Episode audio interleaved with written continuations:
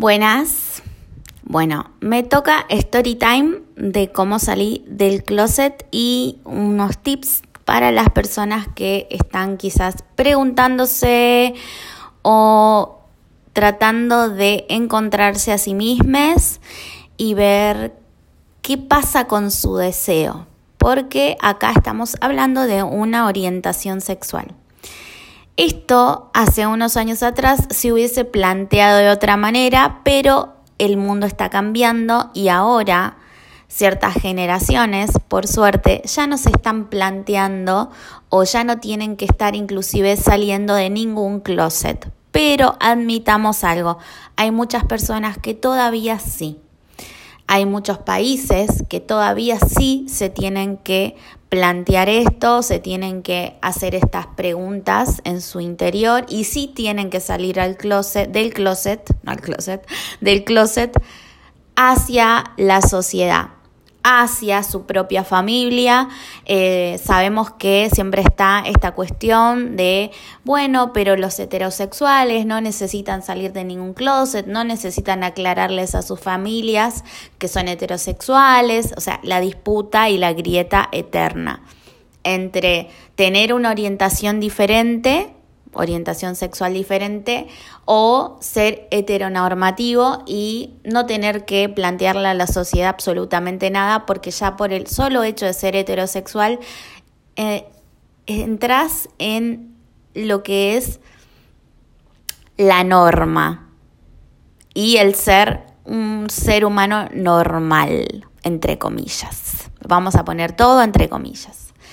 Pero bueno, estamos en el 2021 y muchas cosas están cambiando. Muchas luchas, por suerte, han sido escuchadas, no todas.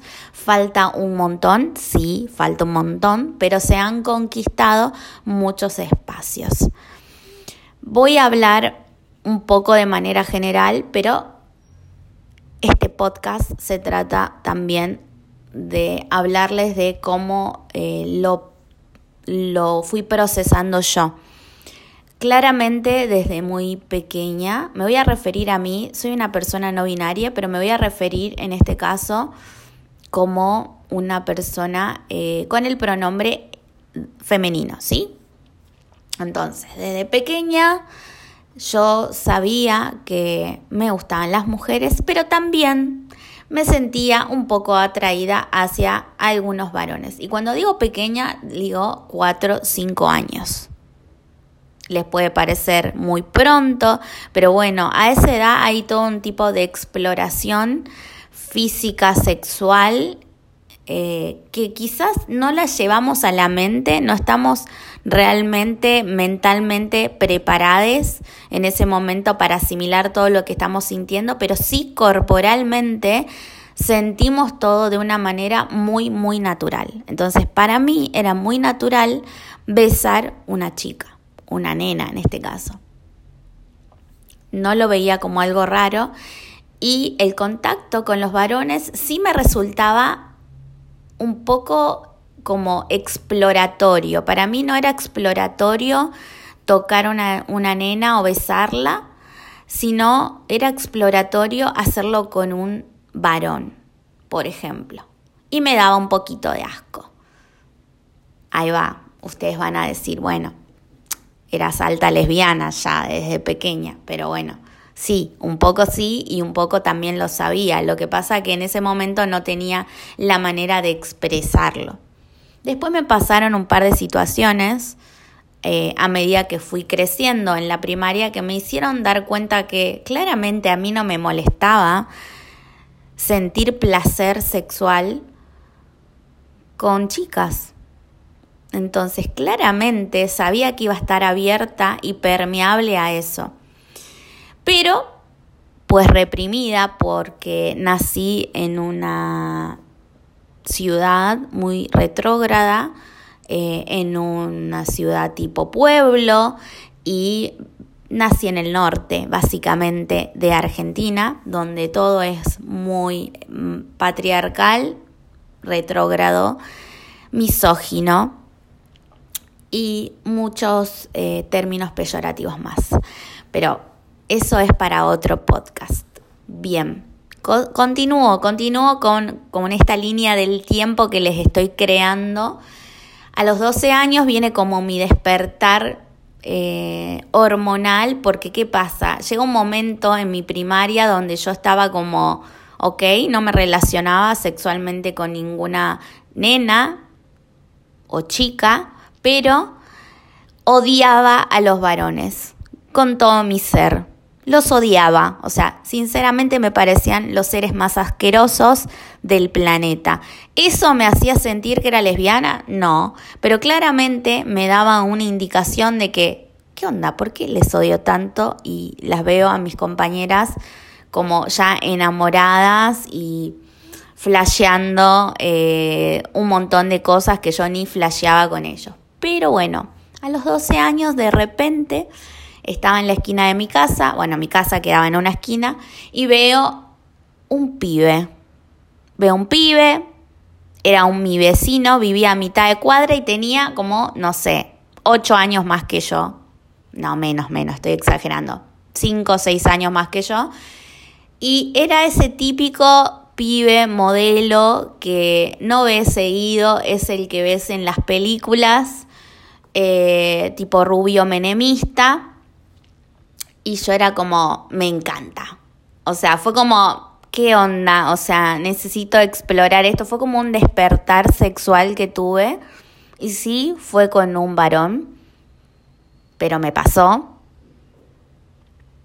Pero estaba como, eh, no, no es que, ah, quiero coger con este tipo, sino era como, eh, quiero explorar a esta persona porque bueno, la realidad es que en ese momento la parte, mi parte de orientación sexual femenina había, había pasado, qué sé yo, a un plano súper reprimido, ni idea.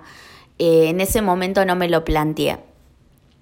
Claramente lo de este vecino fue todo totalmente platónico, yo era como una nena, o sea, claramente no iba a pasar nada, pero estuve como fantaseando con este vecino durante años, literal. Y no es que no tuve ningún tipo de vínculo con varones después de mis 12 años, sí, de hecho yo siempre lo tomé, ya les digo, desde un lugar muy exploratorio. Entonces, obviamente tuve mi primer beso con un varón, pero no fue en realidad mi primer beso, eso después lo voy a contar. Mi primer beso fue con una chica honestamente, y fue mucho antes. Pero bueno, la típica del despertar hormonal y sexual que se dio a mis 12 años empezó a ser con varones. Hasta que a mis 15 años tuve mi primer novio oficial, después eso es para otra historia, con la típica, bueno, eh, la primera vez que tuve sexo, eh, etcétera, etcétera, etcétera. Pero a los 16 años me pasa un evento que para mí marcó un antes y un después en mi vida, literal. Marcó algo en mí que hasta el día de hoy me acuerdo y es un trauma que no logro superar del todo, puesto que no estoy enamorada de esa persona ni, ni para nada en lo absoluto, pero sí me marcó algo que les voy a contar. A los 16 años se hace una fiesta en una casa alejada de la ciudad donde vivíamos con mis compañeros de lo que sería grado en ese colegio, escuela, en fin, que asistíamos. Éramos como, era una casa donde había fácil entre 20, 25 personas, todos adolescentes embriagándose, haciendo cualquiera, en fin. Yo, siempre niña, eh, bastante ¿cómo decir el término? No me sale ahora. Pero bueno, yo no, eh, eh, abstemia sería, yo no tomaba alcohol. Eh, sí he tomado, obviamente, pero en ese momento la realidad es que era bastante, bastante goma y pelotuda, sigo siendo bastante goma y pelotuda, pero en ese momento era más todavía. No tenía miedo ni que me reten ni nada, simplemente que no lo hacía porque había algo que me interesaba muchísimo más que eh, embriagarme y, y estar del orto. Me interesaba mucho más ver a los demás haciendo cosas que después o no se iban a acordar o se iban a arrepentir. Y me gustaba ser testigo de eso. Eh, sí, ya es bastante morboso lo que estoy contando, pero bueno, es la realidad. Dentro de todo ese grupo de personas que estaban ahí, donde había obviamente compañeras que eran amigas mías, eh, compañeros que eran amigos míos, gente que conocía y que nos veíamos todos los días en la escuela, esto había sido como un fin de semana, creo que mis padres se están enterando hoy de lo que pasó. Eh, yo tenía que ser la pantalla en ese momento, estaba haciendo, bueno, eso es para otro podcast. En ese momento yo estaba haciendo la pantalla de un chico que le hacían bullying por ser homosexual o por tener actitudes en realidad homosexuales, porque en ese momento él no había salido de su closet, él no se consideraba homosexual, se consideraba heterosexual y me había pedido el favor de que yo sea su novia, entre comillas, para que las personas estas dejen de molestarle. Yo siempre tuve esta alma caritativa donde no tenía ningún problema, la verdad que a mí yo no tenía ningún tabú, no me interesaba. Eh, que alguien sea o no sea homosexual, al contrario, me parecía que las personas lo tenían que decir y ser libres. Bueno, este, esta persona era el dueño de esta casa, o sea, sus padres eran dueños de esta casa, esta persona tenía mucho dinero y eh, su mejor amiga era la chica tomboy.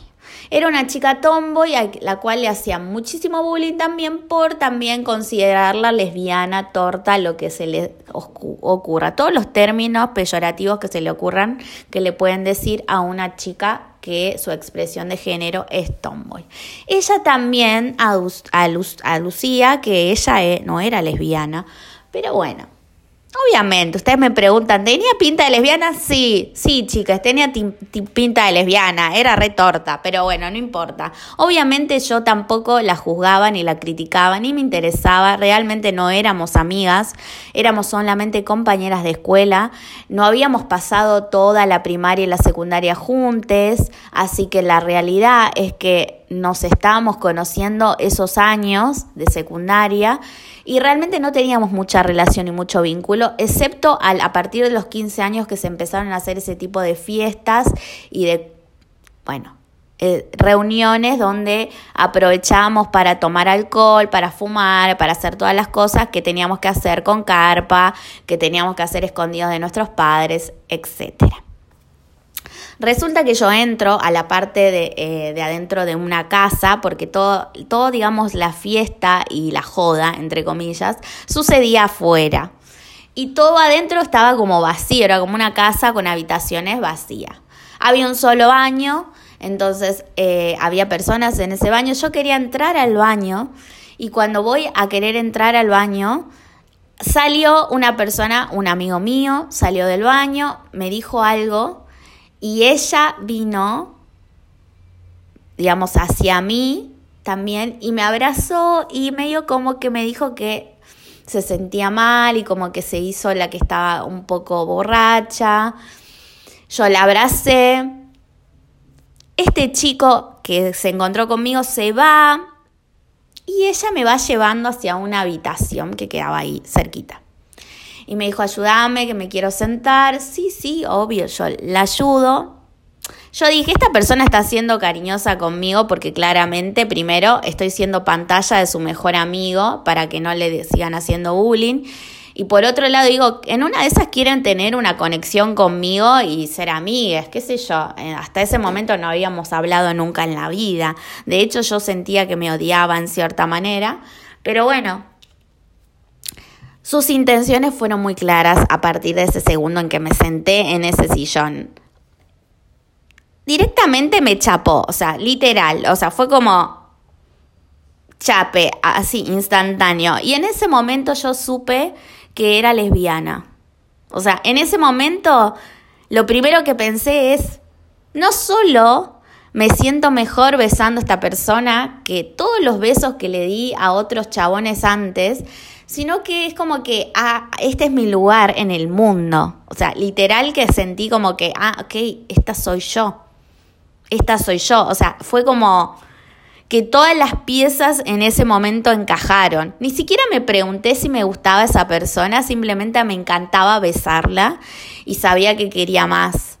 O sea, era como, tengo todo claro, de repente se abrió un mundo en mí increíble y fue hermoso. Vinieron otras personas, se alejó de mí, se hizo la que estaba en pedo y se fue y nunca hablamos del tema. Sí me pidió que no diga nada, que no le diga nada a su amigo. Eh, y yo era como, ok, no le voy a decir nada. O sea, todo bien. ¿Qué pasa? Vino la semana luego de ese momento, en ese momento no teníamos celulares, no teníamos nada, chiques. O sea, piensen que esto pasó cuando yo tenía 16 años, tengo 36, así que hagan la cuenta. No había teléfonos, no había nada. Año 2000, ¿ok?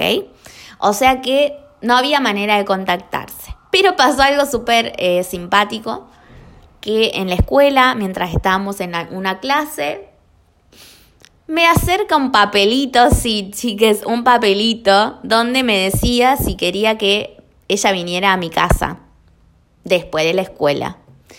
A lo que yo le dije que sí, y no sé cómo fue, si nos intercambiamos las direcciones, no sé cómo sucedió o si ya conocía mi dirección, no recuerdo bien ya cómo sucedieron las cosas.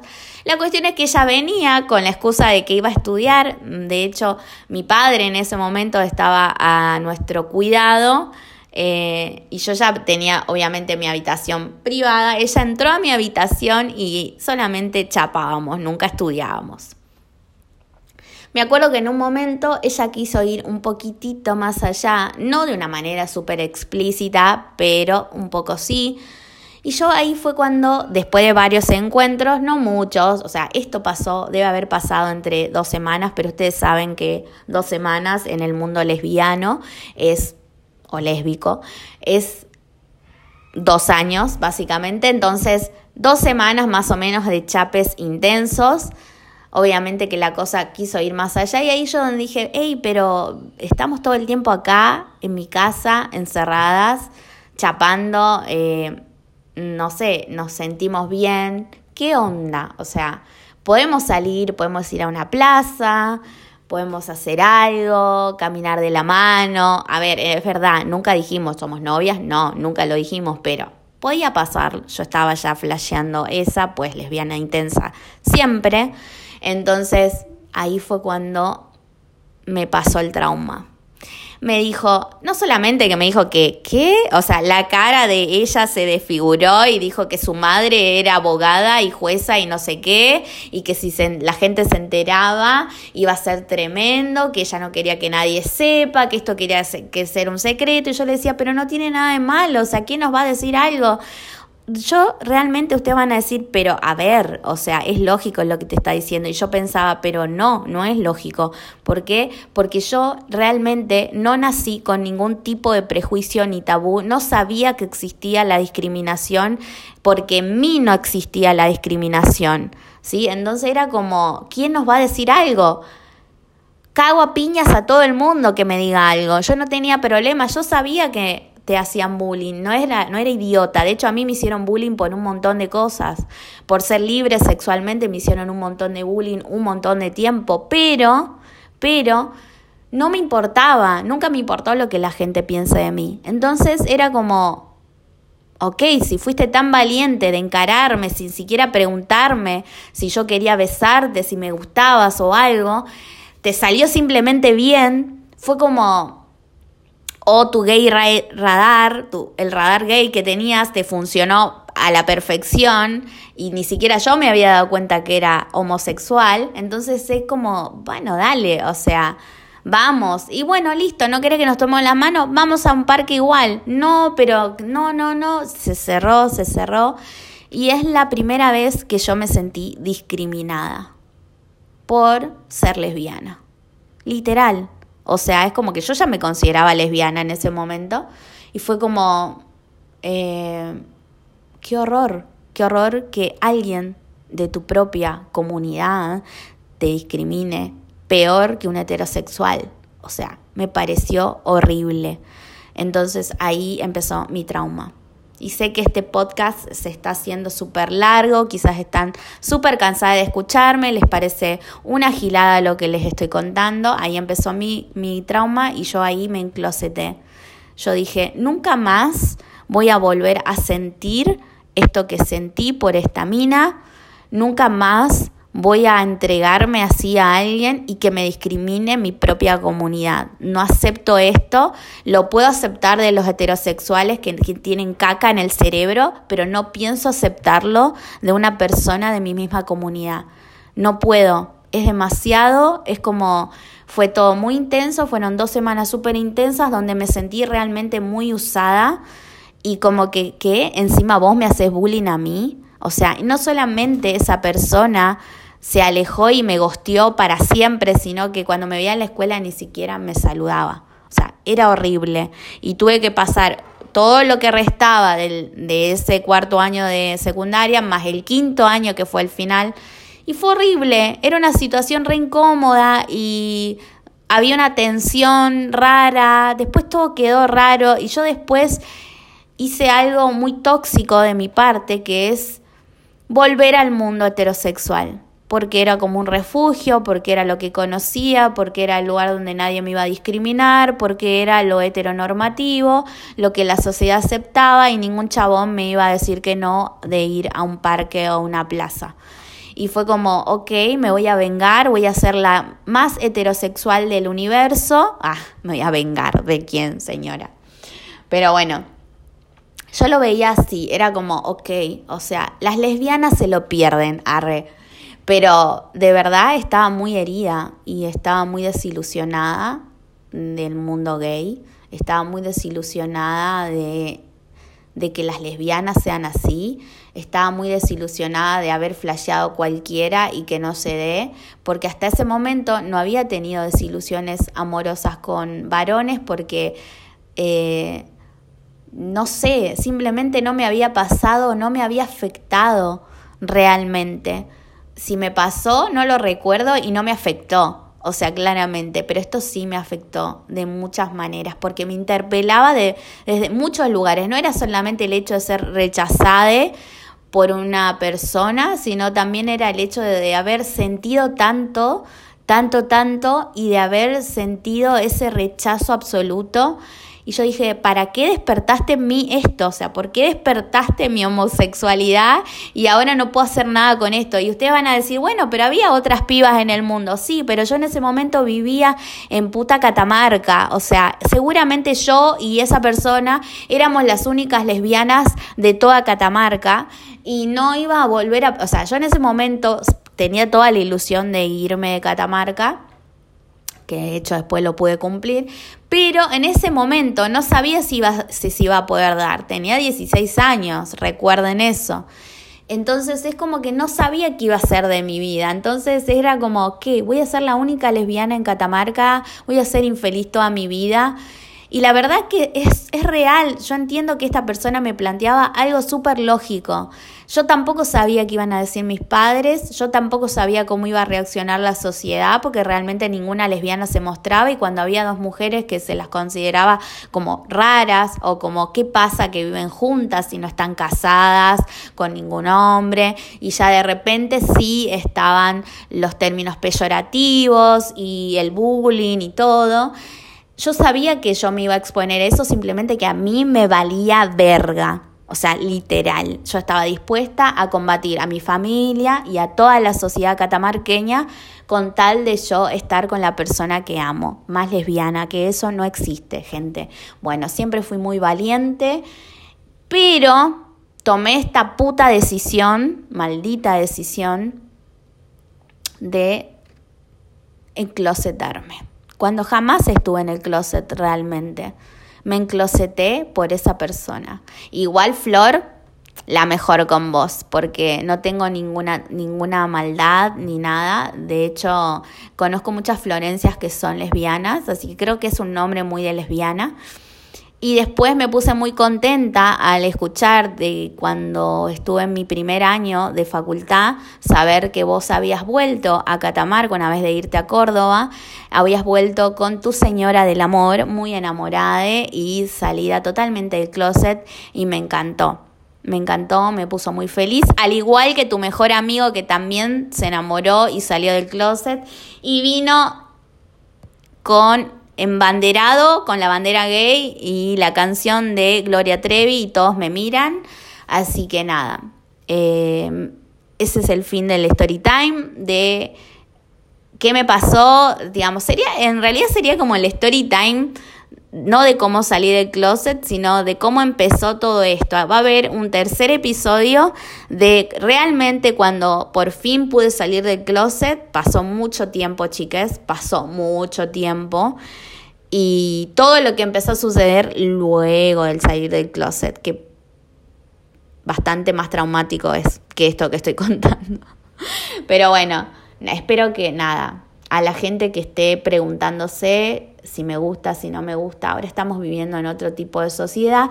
Y si estás en un pueblo, ciudad que todavía es así como yo lo describo, a donde, desde donde yo nací, digamos, si se sienten identificados conmigo, por favor, sepan esto.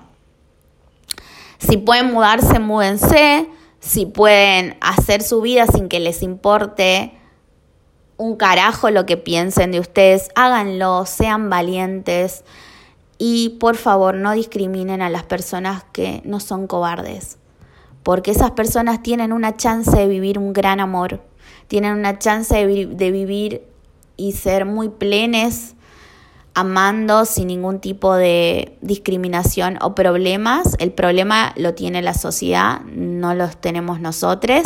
Así que, por favor, no encloseten personas, ¿sí? Así como no está bueno que saquen del closet a la gente que todavía no está preparada, ¿eh? no está bueno también que las saques del closet y después las obligues a volver porque les diga que simplemente eso está mal. Así que, bueno, les dejo este tipo de consejo. Por favor, no lo hagan.